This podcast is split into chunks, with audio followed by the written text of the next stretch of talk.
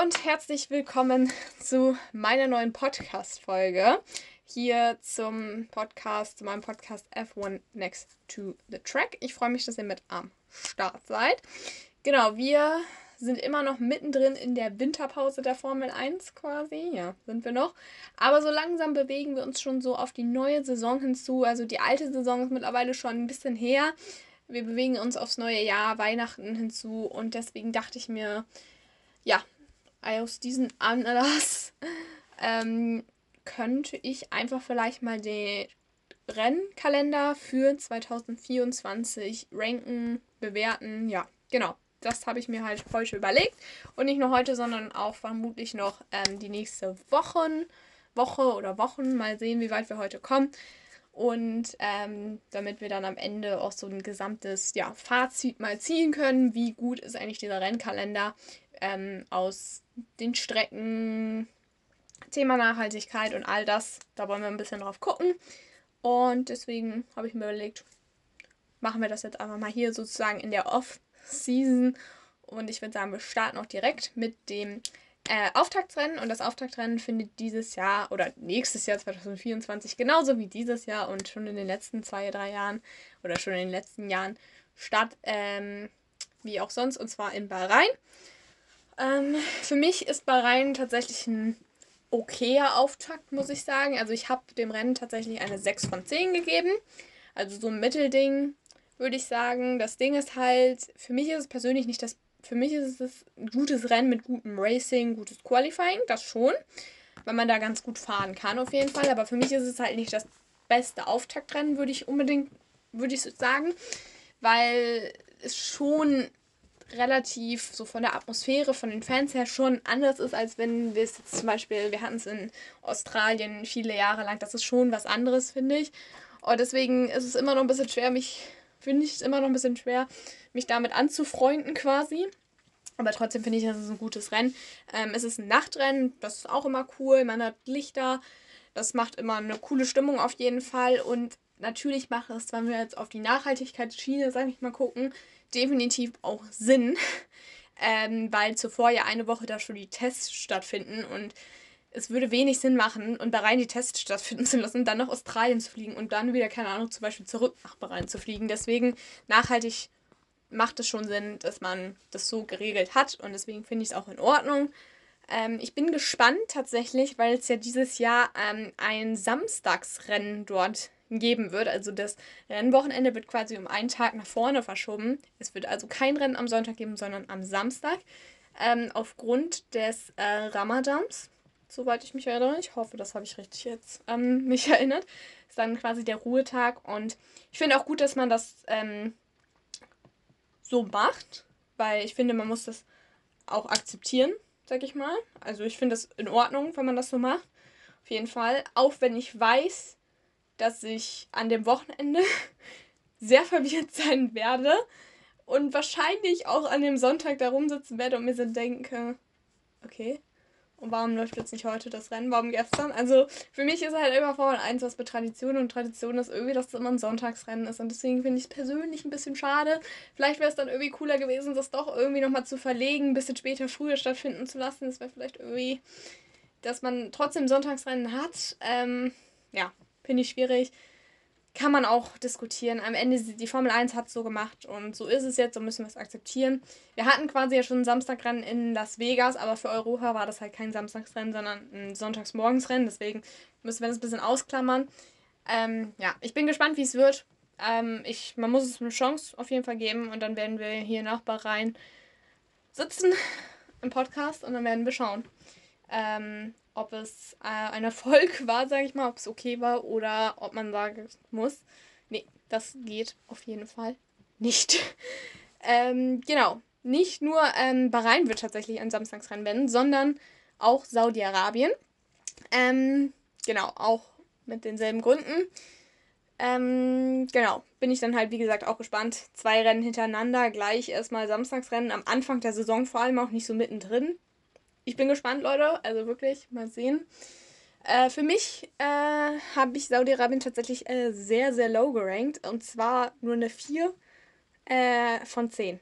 Für mich ist Saudi-Arabien halt einfach keine schöne Formel 1-Strecke. Ich weiß, da gehen jetzt wahrscheinlich die Meinungen auch auseinander, weil ich oft schon gehört habe, dass viele Leute Saudi-Arabien als Formel 1-Strecke eigentlich ganz cool finden. Ich kann das auch nachvollziehen, warum man das cool finden kann. So, ich verstehe die Gründe, aber für mich ist es halt einfach kein super mega cooles Racing. Also es ist für mich fehlt natürlich wieder auch so ein bisschen die Atmosphäre.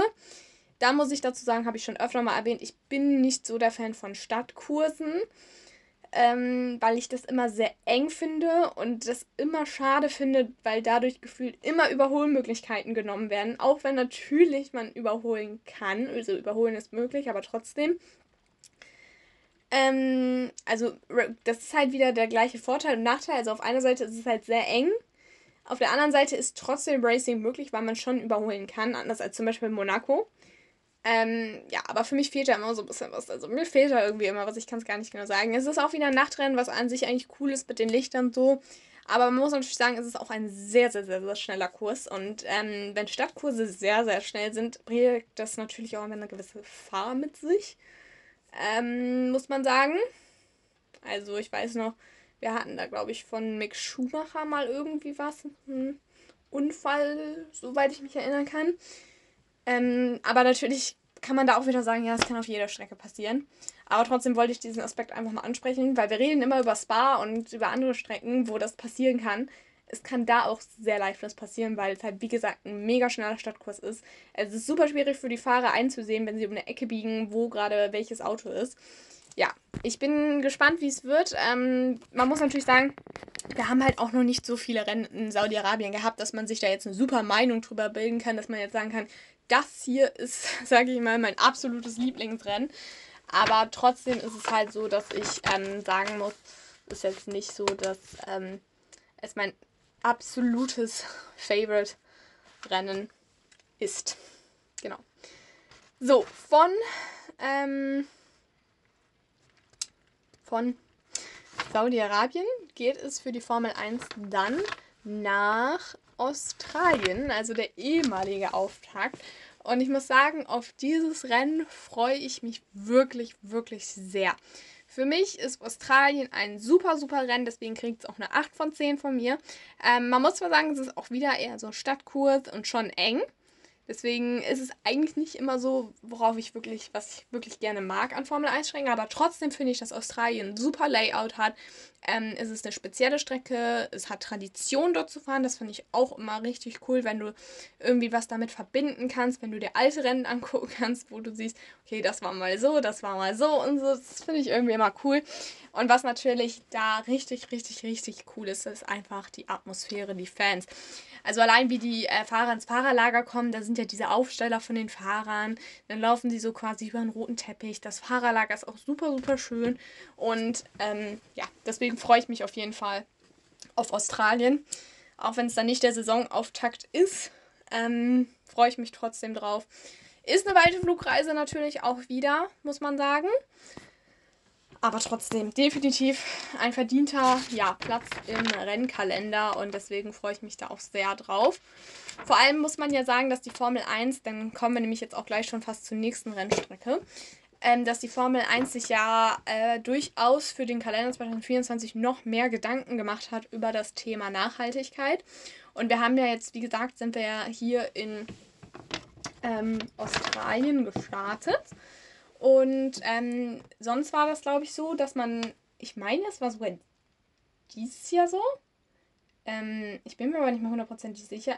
Obwohl doch, ich glaube, man ist dieses Jahr von Australien nach Baku nach Miami geflogen. Also quasi einmal um die ganze Welt.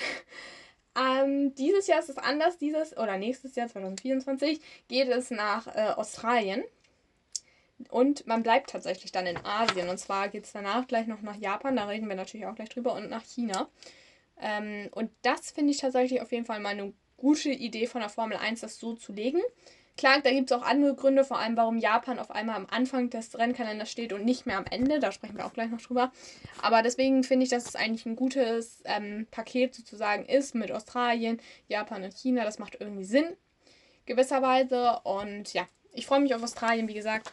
Mega Strecke, coole Fans, super Atmosphäre, gutes Racing und deswegen freue ich mich da auf jeden Fall drauf. Ähm, auf Down Under quasi. genau. So, und dann wollen wir natürlich, ähm, wie gerade schon angesprochen, über Japan sprechen, also über Suzuka. Ich muss sagen, auf Japan freue ich mich wirklich auch sehr. Es ist zwar ein Rennen, was auch super, super früh in Europa ist, was dann immer schwierig ist, muss ich sagen, aber ich finde es trotzdem super, dass man, ähm, dass man diese Strecke hat, weil die Strecke ist für mich so, so, so, so cool. Mega Racing und deswegen für mich und meiner Meinung nach auch verdient eine 10 von 10. Also wie gesagt, das Racing ist super, es hat Tradition. Ich finde ähm, super, wie die ganzen Fans so mega kreativ sind. Das ist so cool mit anzusehen einfach. Also wirklich mega Fans, super Tradition und auch das Layout. Ich liebe es mit den S's, mit ähm, ja, der Strecke, mit den Höhenunterschieden auch und die Kurven sind super. Äh, Gerade, du kannst überholen. Man hat super viele Möglichkeiten. Ähm, deswegen freue ich mich sehr. Was natürlich, worauf man immer ein bisschen gucken muss, ähm, bei Japan ist natürlich das Thema Wetter. Also wir hatten die letzten Jahre wirklich Probleme. Also ich glaube, dieses Jahr ging es, aber letztes Jahr ist Japan quasi komplett ins Wasser gefallen, das Rennen. Also das wurde dann zwei Stunden später oder so irgendwie gestartet. Ähm, das Problem ist halt, in Japan ist um diese Zeit, wo, also wie es dieses Jahr noch im Kalender war, so hier so Richtung Spätsommer, Herbst, die Gefahr von großen Wetterereignissen quasi ähm, sehr, sehr hoch, muss man sagen. Also irgendwelche Taifuns gibt es da. Also das ist da schon häufig, vor allem zu dem Zeitpunkt. Und ja, also wie gesagt, die Gefahr von irgendwelchen Tsunamis, Wetterereignissen ist halt in der Zeit, ähm, wenn die Formel 1 da fährt, immer relativ hoch. Und das haben wir auch sehr gesehen. Also da hat es wirklich sehr heftig geregnet teilweise. Und deswegen unter anderem ja auch dieser neue Platz im Rennkalender. Also auch wegen diesen Wetterereignissen, natürlich auch wegen der Nachhaltigkeit, macht natürlich auch wieder Sinn. Und ja, deswegen für mich ähm, definitiv ein super Rennen. Ich freue mich drauf. Ich finde es immer ein super Rennen gewesen. Ich bin gespannt, ähm, wie es sein wird, äh, bei diesem Rennen dabei zu sein im, ich weiß gar nicht, April vermutlich. Ist das dann oder ist das schon Mai? Nee, ich glaube, es ist tatsächlich nur April. Ähm, ich glaube, das wird erstmal sehr komisch sein und man fühlt sich so ein bisschen wie im September. Aber gut. Ich bin gespannt, wie es wird. Ähm, ja, mal sehen. Freue mich drauf. Und ja, definitiv so das erste Highlight-Rennen. Okay, Australien muss man sagen, ist auch schon Highlight-Rennen. So. Aber ich glaube, das wird nochmal ein bisschen ein Tickchen besser auch vom, von der Race-Action her, würde ich fast sagen. Aber ja, ich freue mich drauf. Auf jeden Fall. Das ist ein super Rennen und deswegen wird es hoffentlich auch spannend werden. So, genau. Also von äh, Japan geht es dann weiter nach äh, China. Das Comeback nach mehreren Jahren tatsächlich mal wieder. Und für mich kriegt China tatsächlich erstmal eine 7 von 10. Das Problem ist, man hat jetzt halt echt wenig gesehen von dieser Strecke. Man war lange weg. Es gab äh, lange Unterbrechungen ähm, jetzt ist es wieder am Rennkalender. Es sollte letztes Jahr schon im Rennkalender sein, da wurde es aber wieder gestrichen. Und deswegen bin ich ja sehr, sehr gespannt auf jeden Fall, wie es werden wird. Ähm, ich glaube, dass man äh, erstmal gucken muss, wie diese neuen Autos funktionieren in China, weil wir sind noch nicht mit der 2022er Autos-Generation quasi gefahren mit diesen neuen Autos ähm, in China. Deswegen bin ich gespannt, wie das erstmal wird. Das Wetter ist natürlich auch immer so eine Frage. Trotzdem gab es in der Vergangenheit immer gutes Racing. Ich bin sehr gespannt, wie das äh, Heimpublikum von Zhou Guanju auf ihn reagiert. Ist auch so sein erstes richtiges Heimrennen. Bin ich sehr gespannt drauf auf jeden Fall. Und ja, ähm, wie gesagt, man muss mal schauen, wie es wird. Was mich persönlich ein bisschen verwirrt hat, das habe ich, glaube ich, im letzten Podcast haben wir schon über die Sprintrennen gesprochen. China ist ja das allererste Sprintrennen der Saison für mich war das schon ein Fehler, muss ich sagen, weil ich nicht glaube, dass man sich bei der Formel 1 einen Gefallen damit getan hat, dort ein Sprintrennen zu veranstalten. Klar, es macht eigentlich Sinn, gutes Racing und so. Das Problem ist, wir waren jetzt vier Jahre, glaube ich, nicht mehr in China. Ich glaube, es waren vier Jahre. So teilweise kennen die Fahrer diese Strecke nicht mal. Und wenn dieses Sprintformat nicht geändert wird, aktuell ist es ja noch bei einem freien Training, haben alle diese Fahrer ein freies Training, um auf dieser Strecke zu fahren, wirklich nicht jeder kennt. Und deswegen weiß ich nicht, ob sie sich da einen super Gefallen mitgetan haben. Also für mich hätte es zum Beispiel mehr Sinn gemacht, dann zum Beispiel in Japan das stattfinden zu lassen, das Sprintrennen. Aber ja, man hat sich dafür entschieden. Ich bin gespannt, wie es wird. Vielleicht wird Super Racing, das kann gut sein, das will ich nicht ausschließen. Ja, also ich bin gespannt drauf, freue mich drauf auf jeden Fall, aber das ist halt noch so ein bisschen die Frage. Also funktionieren diese neuen Autos? Sie werden schon in gewisser Weise irgendwie funktionieren. Natürlich, weil sie auch auf den anderen Strecken funktionieren, aber inwiefern bietet es einem noch Super Racing-Spektakel quasi und dieser Sprintrennen? Also das ist noch so ein bisschen Fragezeichen auf jeden Fall. Ähm, man hat wenig aktuell darüber gehört oder zu, da, man kann wenig aktuell darüber schreiben, aber ja, ich freue mich drauf, bin gespannt und ja, wir werden sehen, wie es werden wird. So. Und damit kommen wir zur nächsten Strecke. Und zwar, ich glaube, wir kommen dann schon zu Miami.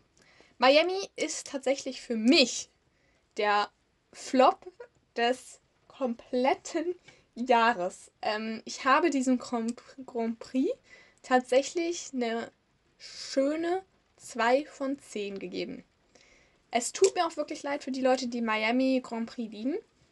Ja, ist okay für mich, kann ich akzeptieren, ist alles in Ordnung. Aber für mich es ist wirklich der lästigste Grand Prix, sage ich mal, zum Gucken persönlich. Also ich finde es super anstrengend, ihn irgendwie zu gucken. Ähm, man hat klar irgendwie eine Vorfreude drauf, wenn man Formel 1 guckt, aber es ist nicht diese Vorfreude, die du hast, wenn du ein richtig cooles Formel 1 Rennen gucken willst, ein super Wochenende, keine Ahnung, in Spa, in Silverstone, das ist nicht diese Vorfreude. Und für mich ist es halt einfach nicht Formel 1-like. Also ich weiß, die Formel 1 ändert sich und dadurch kommen halt auch immer mehr Strecken, ups, immer mehr Strecken in den Rennkalender, immer mehr neue Strecken, aber für mich ist es einfach keine schöne Rennstrecke, muss ich sagen. Was mich halt super nervt, sind alles diese Fake-Bauten, also diese Fake-Yachthäfen oder den Fake-Yachthafen. Ähm, alles ist irgendwie so künstlich angelegt, die Pflanzen und alles, das finde ich persönlich nicht schön, muss ich sagen.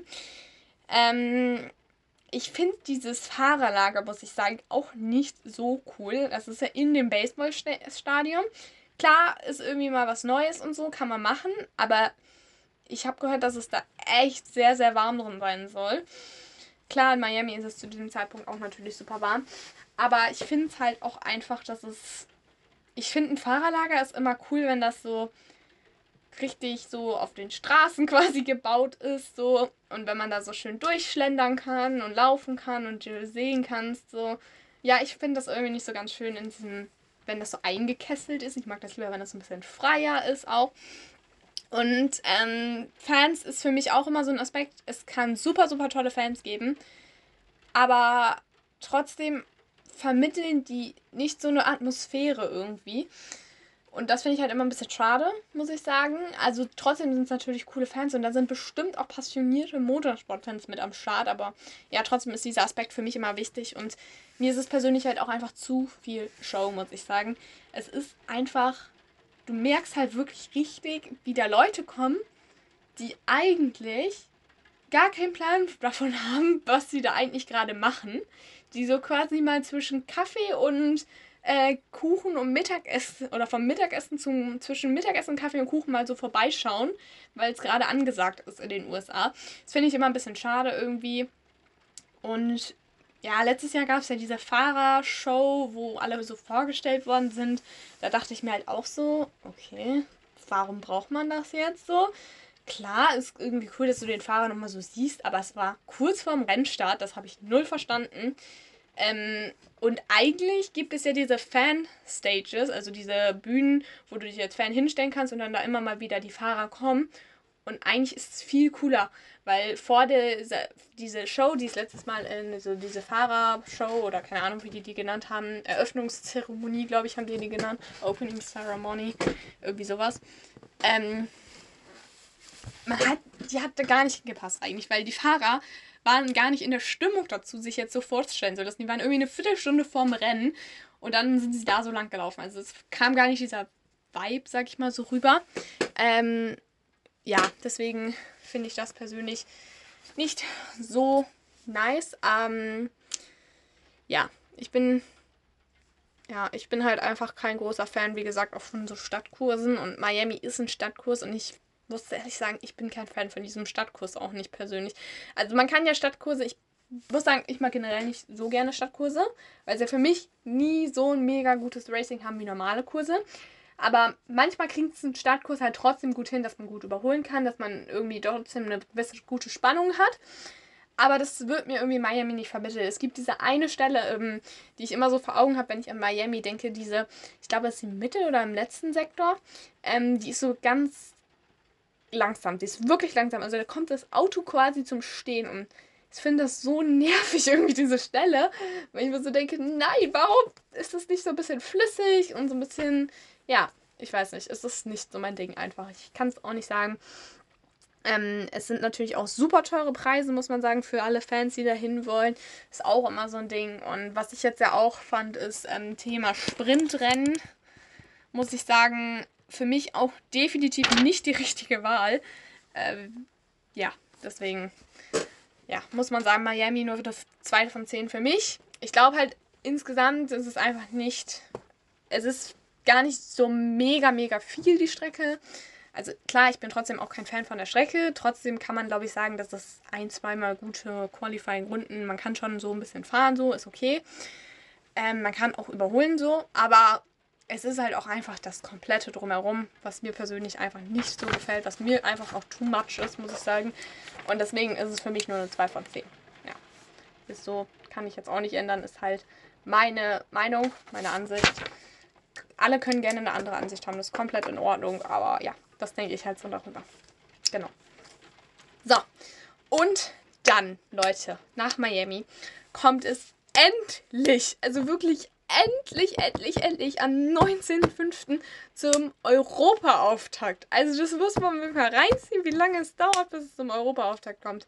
Also es ist schon ein bisschen, muss ich sagen. Also ich hätte mir schon gewünscht, dass Imola mal ein, Imola ein bisschen eher kommt, um ehrlich zu sein. Weil ich muss sagen, ich liebe diese Strecke. Deswegen ist es für mich eine 10 von 10. Da gehen die Meinungen vielleicht auch auseinander, ich weiß es nicht, aber für mich ist diese Strecke pu pure Tradition. Ich bin super, super happy, dass diese Strecke dieser Europa-Auftakt ist. Ich war dieses Jahr, als es ausgefallen ist, aus guten Gründen, also aus den Gründen, die ich komplett nachvollziehen kann, warum dieses ausfallen musste, aufgrund dieser Flutkatastrophe.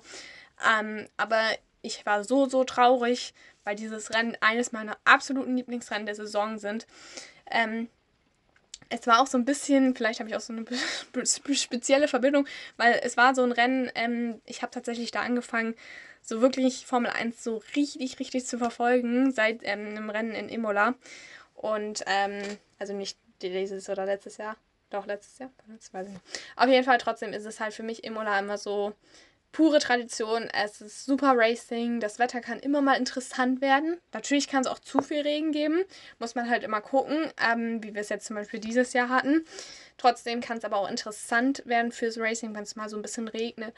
Und die Fans und die Stimmung, diese Tifosis, die wirklich ihre Ferraris lieben, muss man sagen, ist einfach immer schön mit anzusehen. Diese Kurvennamen, die es da gibt. Und ich liebe die Strecke und deswegen für mich eine super verdiente 10 von 10 auch. Und ja, ich liebe es. Ist einfach, einfach eine mega, mega Strecke. Und ich bin ein riesen, riesen Fan und deswegen für mich auch zu Recht die 10 von 10. So, nach Imola starten gibt es dann, glaube ich, soweit ich weiß, ein Tripleheader. Ähm, allerdings äh, werden wir uns nicht mehr mit dem ganzen Tripleheader heute hier beschäftigen, äh, sondern nur noch jetzt mit ähm, der nächsten Strecke und zwar dann mit der letzten. Damit haben wir die ersten acht Strecken quasi, ja, schon mal gerankt, bewertet und dann geht es in den nächsten äh, Podcasts dann so weiter mit den nächsten acht und den nächsten acht wiederum und dann das Gesamtfazit. Ähm, ja, beziehungsweise wir können auch schon mal gleich ein kleines Fazit von dem ersten Drittel der Saison quasi, ähm, ja, können wir schon mal ein Fazit ziehen. Vorher kommen wir, wie gesagt, zu Monaco. Für mich ist Monaco tatsächlich, da werden jetzt, das werden vielleicht einige nicht so ganz nachvollziehen können. Für mich ist Monaco eine 7 von 10. Ich weiß, es können manche vielleicht nicht so ganz nachvollziehen, warum ich Miami und äh, zum Beispiel auch Saudi-Arabien nicht mal eine 5 von 10 gebe. Ähm, obwohl man dann noch relativ gut überholen kann. Über Monaco, wo man eigentlich gar nicht überholen kann, ähm, trotzdem eine 7 von 10 gebe. Ja, kann ich verstehen, auf jeden Fall. Ist in Ordnung, wenn ihr das anders denkt. Vielleicht hätte ich auch eher so eine 6 von 10 geben müssen, muss ich sagen. Also vielleicht so 6 von 10, 7 von 10, so um den Dreh. Aber für mich ist Monaco halt einfach Geschichte. Es ist einfach Tradition. Was ich halt, wie gesagt, habe ich schon öfter gesagt, ähm, sehr mag. Ähm, ich mag dieses Wetter, was halt irgendwie immer so ein bisschen sich ändern kann. Wir hatten es dieses Jahr im Rennen und bringt immer so eine gewisse Würze rein, weil es ja halt auch am Meer liegt. Ähm, ich finde krass, was die Fahrer einfach machen müssen. Es ist wirklich pure Perfektion. Und ich finde auch super, dass es im Rennkalender ist, weil es für viele Fahrer auch so ein kleines Heimrennen ist, weil viele Fahrer ja auch in Monaco wohnen. Und man muss sagen, so langweilig das Rennen halt auch einfach ist und keine Ahnung, die Preise sind auch super teuer, aber das Feeling, was du kriegst, wenn die Menschen, keine Ahnung, zum Beispiel auf dem Fürstenhügel sitzen, ist einfach schön und das macht es irgendwie immer besonders. Und ich liebe es deswegen einfach. Und wie gesagt, das Rennen ist halt wirklich langweilig. Es gibt so gut wie keine Überholmöglichkeiten eigentlich, muss man sagen. Also musst du halt schon wirklich auf einen Fehler hoffen oder mit irgendeiner guten Boxen-Stop-Strategie ähm, was rausreißen. Ja, also wie gesagt, so langweilig das Rennen ist, so krass gut ist halt aber auch das Qualifying, muss man sagen. Also das Qualifying in Monaco ist immer so mega spannend, weil du darfst dir als Fahrer da keinen Fehler erlauben. Wenn du crashst oder wenn du irgendwie nicht mehr weiterfahren kannst, startest du aus der hintersten Reihen und das ist in Monaco halt wirklich fatal, weil du nicht durchkommst. Und deswegen macht es dieses Qualifying so spannend, weil du weißt, du musst es halt liefern. Du kannst nicht sagen so, ja komm, jetzt nehme ich mal 10% raus, die kann ich besser morgens ins Rennen investieren. Nein, du musst halt es einfach halten. Also du musst einfach deinen 100% oder 110% quasi geben im gesamten Qualifying. Und das macht es halt für mich persönlich einfach immer super, super spannend. Und deswegen freue ich mich halt auch sehr ähm, trotzdem auf Monaco. Vor allem halt, wie gesagt, auf das Qualifying.